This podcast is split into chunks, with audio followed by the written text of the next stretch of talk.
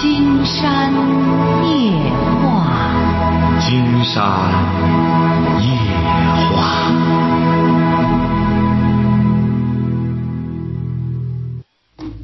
晚上好，听众朋友，我是您的朋友金山，很高兴和朋友们相会在午夜。马上接我们朋友电话哈。喂，你好，这位朋友。哎，我那媳妇吧，她一个朋友吧，她不他不不叫我哪不上啊上。不是您说的什么意思？金山一句话都没听懂哈。您要说什么事儿？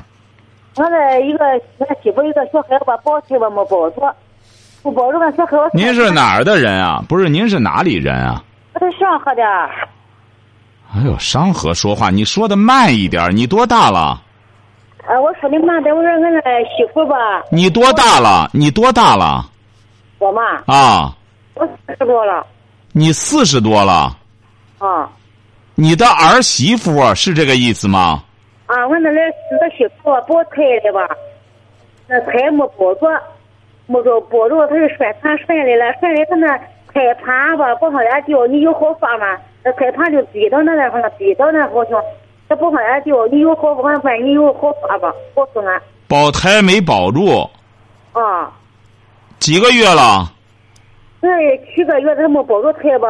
呃，他摔盘摔来就那胎盘不往下掉，那问你有个好法告诉我。不是，您这都下来了，孩子胎盘不往下掉，医院里就没办法吗？医院说没好办法呢，他说吃药咋治呢？什么？他吃药咋咋治啊？吃药打针就让他脱落，就得就那意思。啊。啊，你这个时候你得上医院，不是就是带胎盘掉不下来就带着回家了吗？就。没这在医院里住着了。是啊，你得让医院里管这事儿啊！你这玩意儿，他他能这这，他能慢慢慢慢来的事儿吗？这是啊。他那人他们说叫我问你有好法。问谁啊？大夫让你问金山有好办法吗？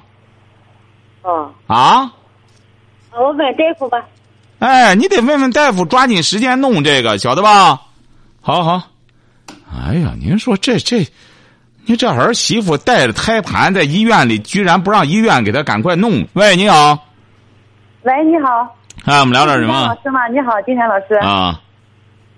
呃，就是我的婚姻遇到点问题，我想跟你说一下。啊，您多大了？我今年二十五岁。结婚多久了？结我孩子两岁了，我的孩子一个女儿。结婚几年了？结婚三年了。啊，女儿两岁，说吧。呃，就是怎么说呢？就是就是我老公嘛，什么事情都听他爸爸妈妈的。你是什么文化？我是高中学历。你老公呢？他是初中生。啊，说吧，他什么事都听他妈的，听他爸妈的。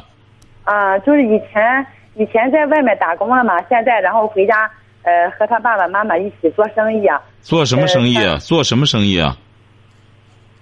呃，做超市这一块儿。就是自己办了个小超市。哎，对。啊，就一家人在那忙活。哎，一家人在那里忙活，然后呃，就是挺挺烦人的，整天和这个老子在一块儿的，我觉得在那里。谁烦人？是你觉得挺烦人？不是，我觉得挺烦人。是谁烦人啊？不是谁觉着烦人呀？和老弟在一块儿搞超市。嗯，我想出去，他们不让我出去啊。你出去干嘛去呢？我出去上班去。你孩子两岁多，你出去上班，孩子怎么办呢？孩子孩子可以上学了，现在。两岁就上学吗？啊，两岁半可以上学。他不是上幼儿园吗？啊，上幼儿园。幼儿园不得每天得有人接送照顾啊？他得来回接送啊！孩子在路上是很危险的。你没听到昨天晚上那个吗？五岁了，让大汽车给撞撞，给撞的没了。你这个得每时每刻得盯着，你要啊。呃，幼儿园离我们那超市挺近的，走走路的话，呃，两分钟都能走到。不是你要干嘛去呢？你要出去干嘛去呢？就是我觉得在店儿挺闲得慌的，而且而且他呃呃，而且他的父他的爸爸妈妈一分钱都没有给我。不是，问题是他们同意你出去吗？那一开我老公同意，他们不同意啊。啊，他们不同意，你就不能出去，很简单。你是这个家里的一员，不是？你是这个家里一员啊？啊，你你你先说，金山老师。您是这个家里的一员，你不能想出去玩就出去玩去。不是出去玩去，我想出去工作去。你出去就是玩去，不是？你要干什么工作？你要出去干什么工作呢？你能出去干什么工作呢？这位女士，你想想，你能干什么？干什么都行，是不是你这意思啊？不是干什么都行啊！你要干什么呢？你出去要干什么工作去？经常在问你。所以说，你这些事儿得想好，你得想好，你要出去干什么工作？你能干什么工作？哪份工作需要你？你这些事儿你不想好能成吗？嗯，是这样的，金山老师啊，我我就是在他们家这个超市里嘛，他就是一点权利都没有都没有，而且。呃，收钱嘛，都是都是他他爸爸自己收钱。那当然啊，因为怎么着呢？这个家里的超市是他们家投的资，整个就是这这些什么，经常告诉你们，大户人家，那些你甭说别的，郭晶晶找那个霍启刚在家里也没权利，尽管他是长子长孙，但他也没权利。你这本身他就是在一把手里抓着，你出去工作你就晓得了，你到一个单位。就是一把手有权利，其他那些人都没权利。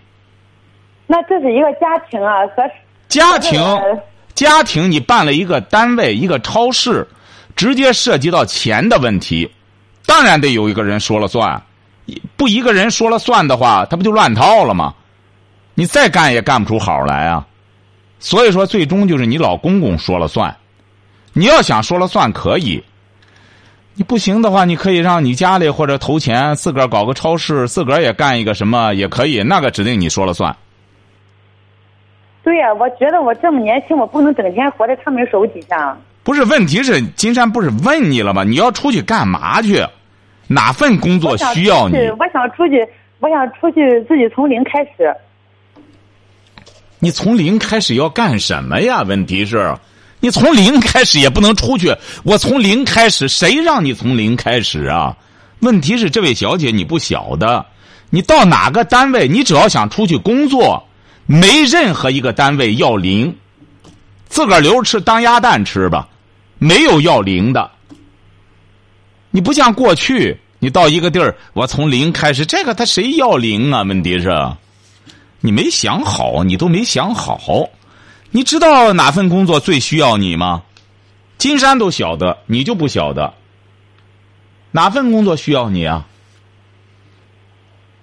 啊，这位小姐，金山问你呢，哪份工作最需要你啊？哪份？我我以前在超市里上过班。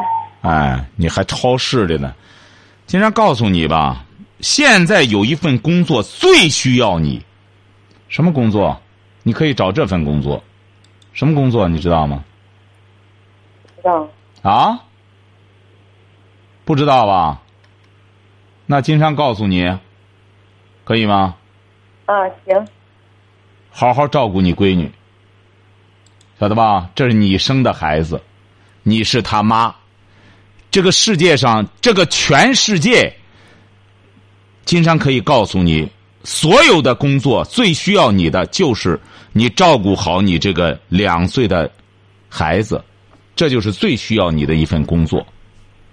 是这样的，金山老师，我知道我想照顾我自己的孩子，嗯，可是我就给你举个例子吧，就是我平时带着孩子出去玩嘛，孩子看了一个东西，我一分钱都没有，你就不要买，给他要，你没有钱你就告诉孩子，你说你妈一分钱都没有，你妈现在呢？整个得吃你爷爷的，喝你爷奶奶的。你说现在你不要乱花钱，你要真想花钱的时候呢，到你爷爷奶奶那儿去要去。然后你好好照顾好他，教他学习。你不是高中毕业吗？你教他学文化，教他学习。你也平时有点时间呢，就在你们家的超市里边也干点活你也不能白吃白喝呀，你就这样做。你要知道是这样的，经常告诉你和这位女士，你可能。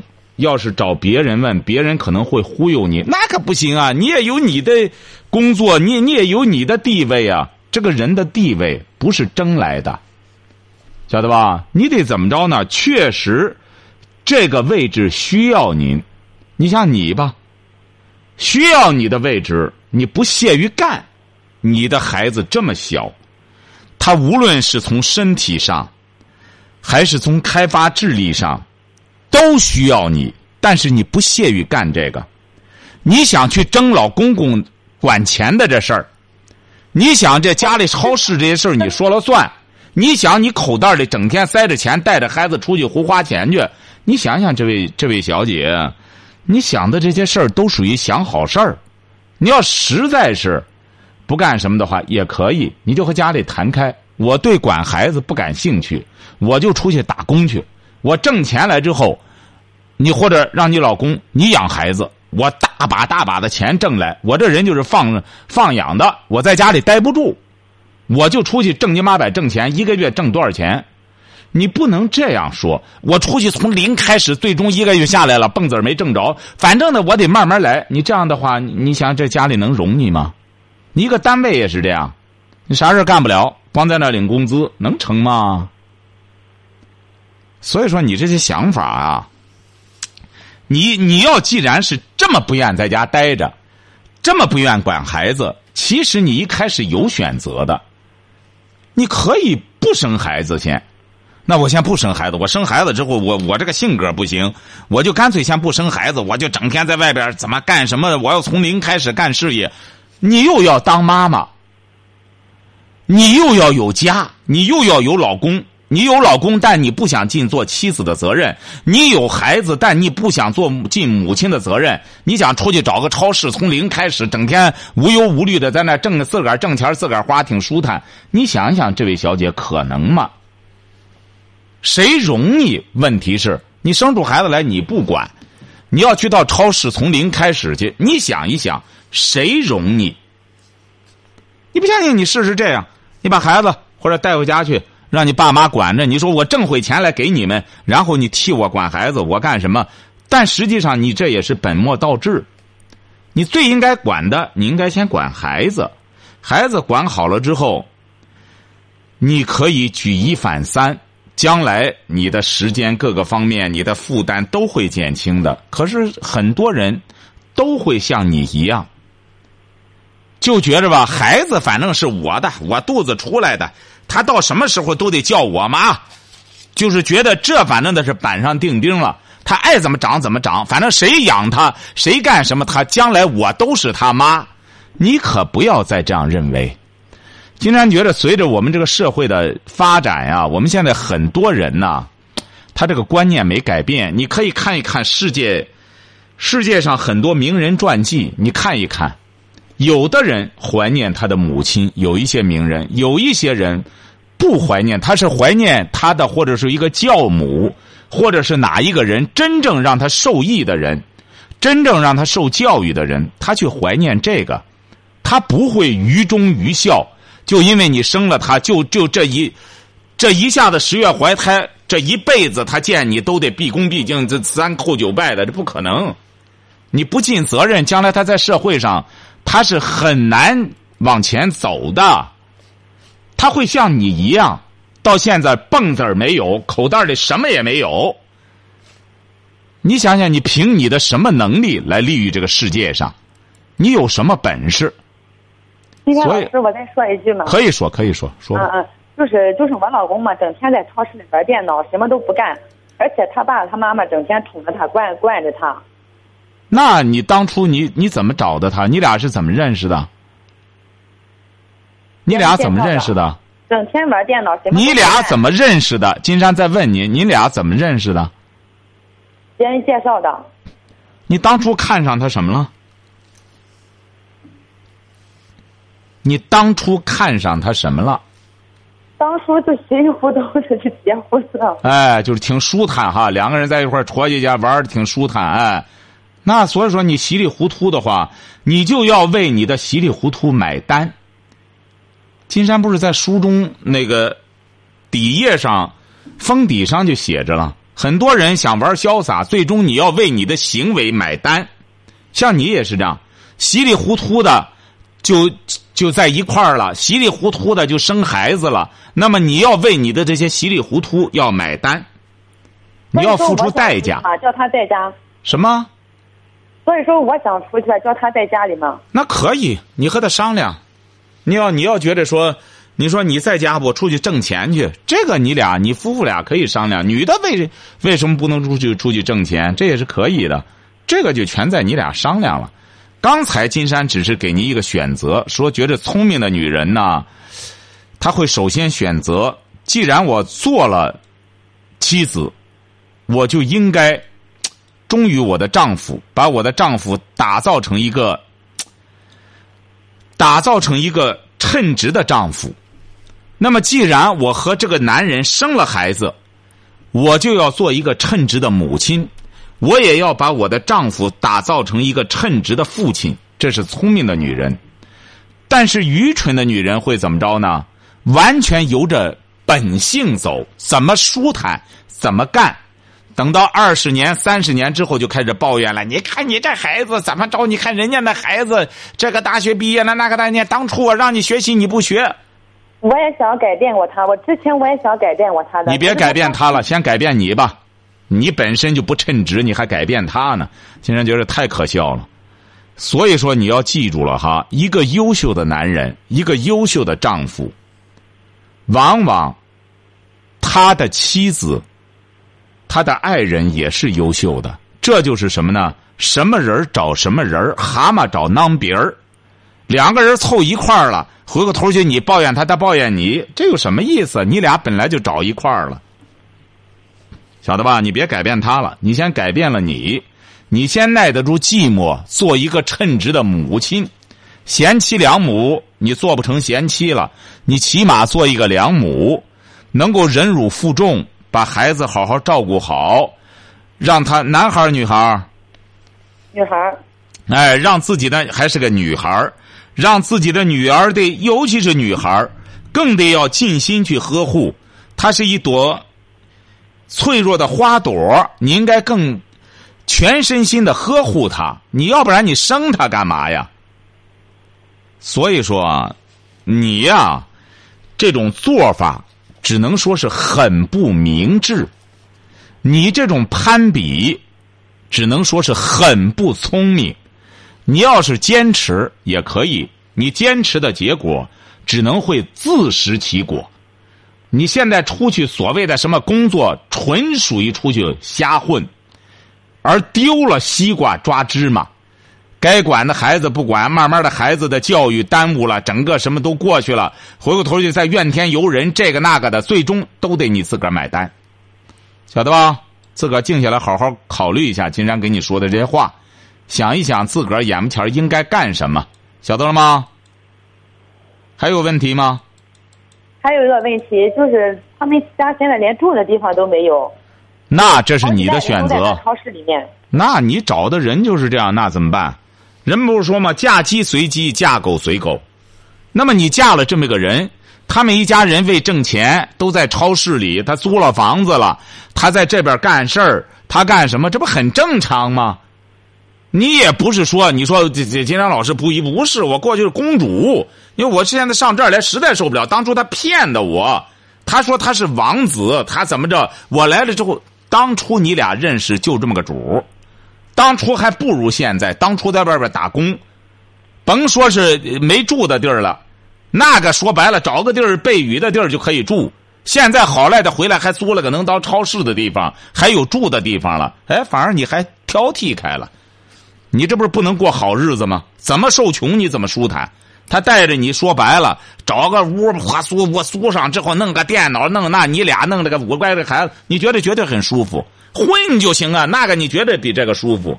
这个有大人在这管束着，有干什么你就觉得不自在。你想一想，金山给你说的吧，你也别强词夺理了。金山给你说的这个百分之三十万的对，晓得吧，这位小姐？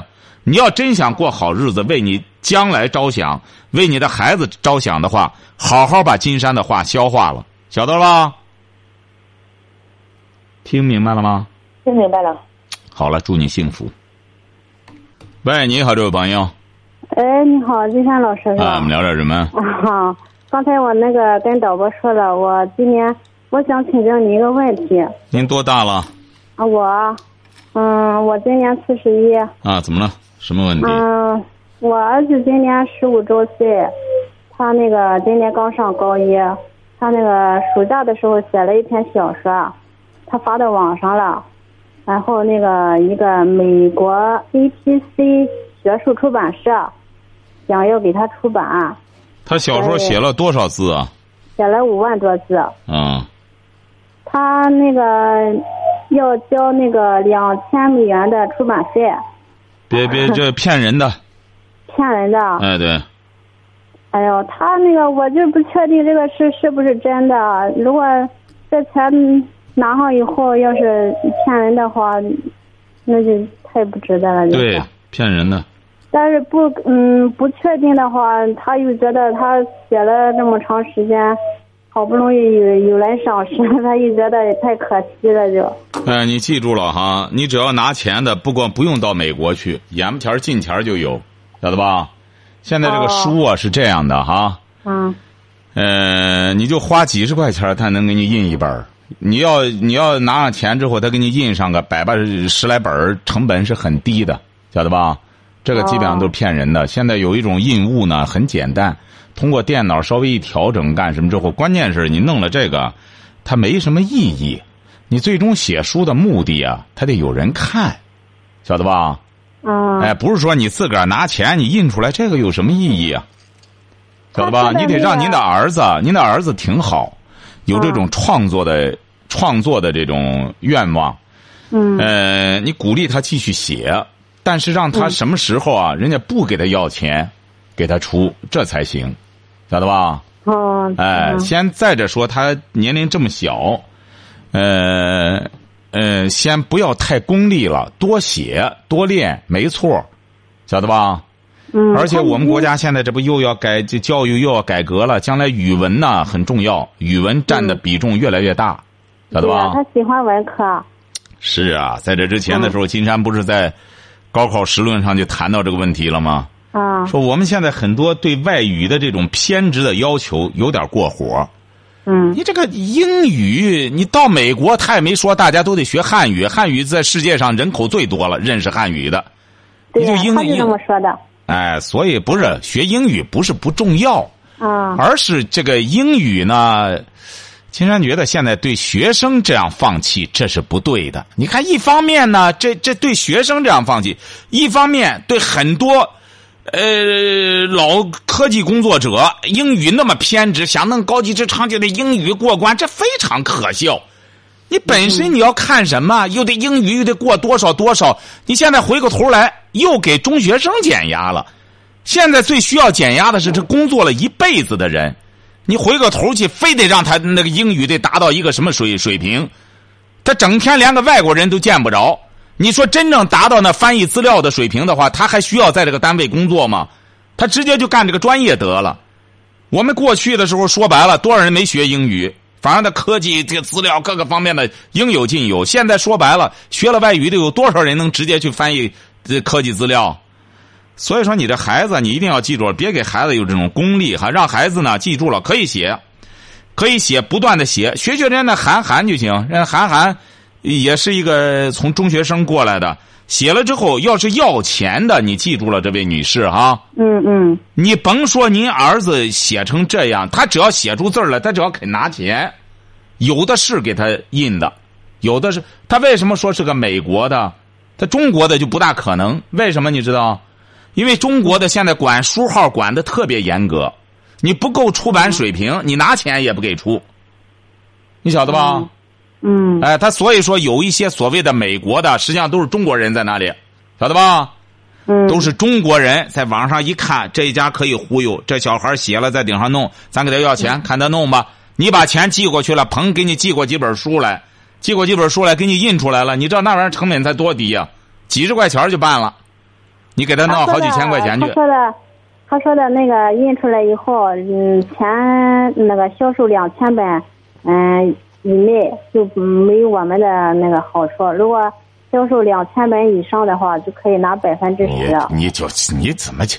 对，没错，你甭两千本，一千本你都卖不出去，晓得吧？一千本你都卖不出。这是不靠谱，但是我不能说，我说那个再确定一下。他今天他也问他那个班主任，问他老师了，他说老师也说有出版的也必须拿这个出版费。不是不是，甭听啊！金山就告诉你了，骗人的，百分之三万错不了，就是骗人的。哦。哎，你就记住了，让孩子别信。就是说，写了以后呢，呃，可以在网上发。现在年轻嘛，可以在网上发，有读者。他不是他在他的博客上发的吗？嗯。是吗？对呀。啊。是啊。哎，他不是有点击量吗？看有多少人在看。如果要是你比如说他的同龄人很多人愿意看的话，不用他找出版社，出版社就找他给他。给他给他那个出书，晓得吧？嗯，他他已经写过好几篇了，他写了这是第四第四部还是？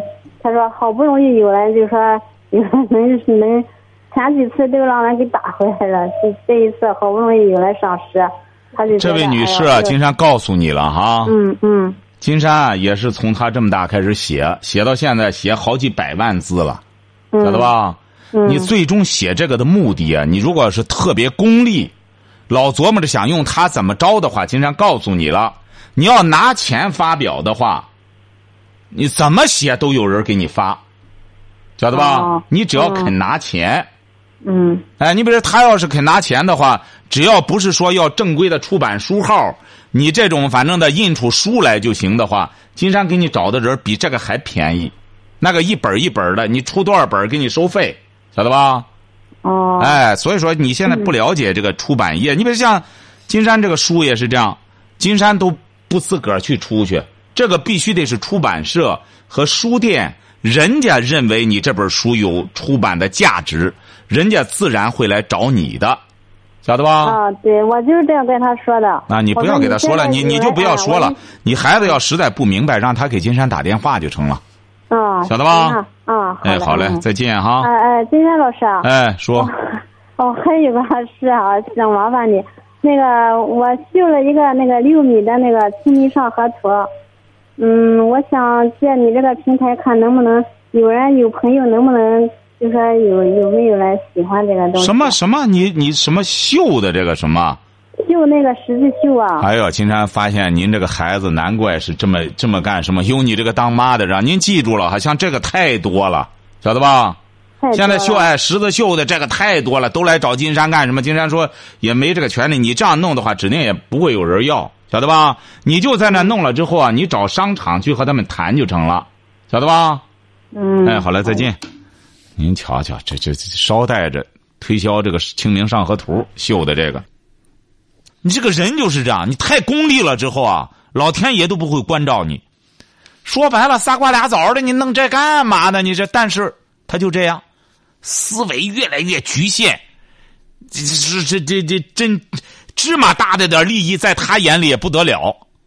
你看看金山写的《我的精神乌托邦》，有名有姓，上百万给金山，绝对富贵不能移。哎，这就是什么孟子说的。哎，贫贱不能移，哎，这个威武不能屈，哎，所以说怎么着呢？怎么做到这一点？听过《金山夜话》的朋友就知道，金山说的不是大话。再看了金山写这个“听见”的朋友，更能够明白为什么咱们新华书店会写上“听见什么才会幸福”？听见什么才会幸福啊？听见《金山夜话》。看见金山的听见，里的金山点金，你自然就能幸福。整天还看专门推销的书、销售的书，什么心理的书，这么功利，什么励志的书，你看有几个看出来的？金山讲过那个谁，那个美国那个励志大师卡耐基，金山讲过，真正成全了的是人家卡耐基本人，他那书。畅销，很多人你说你上来光看这个，你真正看看试试，真正的励志大师在哪里啊？金山在书中已经说了。现在咱包括咱收音机前很多这个呃大学里的老师朋友哈，有很多什么金山在这就讲，真正的励志大师是谁？世界上的谁呀？金山在听见里边就有，真正看了之后你就知道了，谁呀？周文王啊，他那什么书啊？他那易周易呀，周易金山在听见里已经给大家提取了精华了。周易的精华是什么？还是那那算卦什么？这是周易的精华吗？金山看周易提炼出来的，绝对蝎子拉屎独一份。周易的精华，就是在三十六卦头一卦，天行健，君子当自强不息。这就是密码，所以说真经一句话，谬传万卷书。毛主席看马列那是看了多少遍了？他说：“马克思主义的道理千条万绪，归根结底就是一句话：造反有理。”所以说，把蒋家王朝给推翻了。你看毛主席看了之后。多少研究马列的，包括王明似的，那教条、形而上学那都不行。毛泽东看了之后就是很简单，造反有理。怎么造反？枪杆子里边出政权。哎，你看看，这就是你看毛主席的书也得，你得看精华。为什么赵普半部《论语》得天下，半部《论语》治天下呀？所以说，金山在听见里头提炼的，你真正看真正的励志大师是周文王，他最终武王领会了他爸爸的意思，所以说建立了周朝，立志了一个帝王，还这儿找励志那儿找励志呢，真正的励志都在中国，精华都在中国。再者说了，现如今。也不是励志的时候，你励志干嘛呀？你要励志干什么去？啊？现在整个呃社会也非常安定，这大家也温饱解决了，现在需要的智慧。所以说，金山在听见里头更多的是智慧故事，用智慧怎么化解矛盾呢？那怎么去平衡自己的心理呀？别干不了多长时间，心理不平衡，怎么心理疾病了？什么抑郁了？这个那个的，你自己都病了。你再怎么去干别的，所以说健康也是两步，一个是生理，一个是心理。你得化解了这些事儿，看开了社会上的很多事儿，你也就知足了，你也就平衡了。你在干事儿的时候，你也要去动脑子，哎，不是说非得去这这拼上命的干什么。你同样是运动员，人家刘翔就是一个奥运金牌。田亮多少奥运金牌了？田亮，那快快成了金牌王。你看最终弄的，小伙子，你看也长吧的也挺俊，也挺干什么？没弄好，他没运作好，为什么？脑子不行。你看弄来弄去的还违规，还和那个他本身这个呃上司还处处不好关系。你看得那么多奥运金牌也没用，而人家刘翔就一块。一块吃几年？八年呀！你看到现在依然还是刘翔一来，那现在就整个就是不是跑步的，就是名流了。为什么？上海人聪明。你一个刘翔，一个姚明，你说他也没拿到多少国际型的什么牌子，这个呢没有，但是聪明。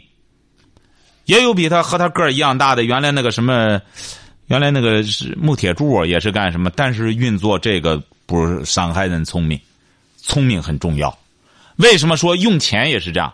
说北京人最有钱，说这个深圳人最花钱，广州人最爱钱，上海人最懂钱。你这是很有道理的。你上海，它是一个智慧的城市。你真正在那待待之后，这些人也是很有礼貌的，很很有很文明的一个城市。为什么会这样？它就是因为发展是一种良性循环，在这儿有钱，大家更多的是靠智慧。哎，在这里炫富不行，你在这土财主也没市场。你首先得有文化。所以说，你看金山的听见呀，你看金山的点金呀，你有些朋友啊，你别光在那里自个儿胡琢磨。金山反复讲过啊，要改变学习规划了。谁要学习规划，你给孩子学习规划的结果就是毕业就失业。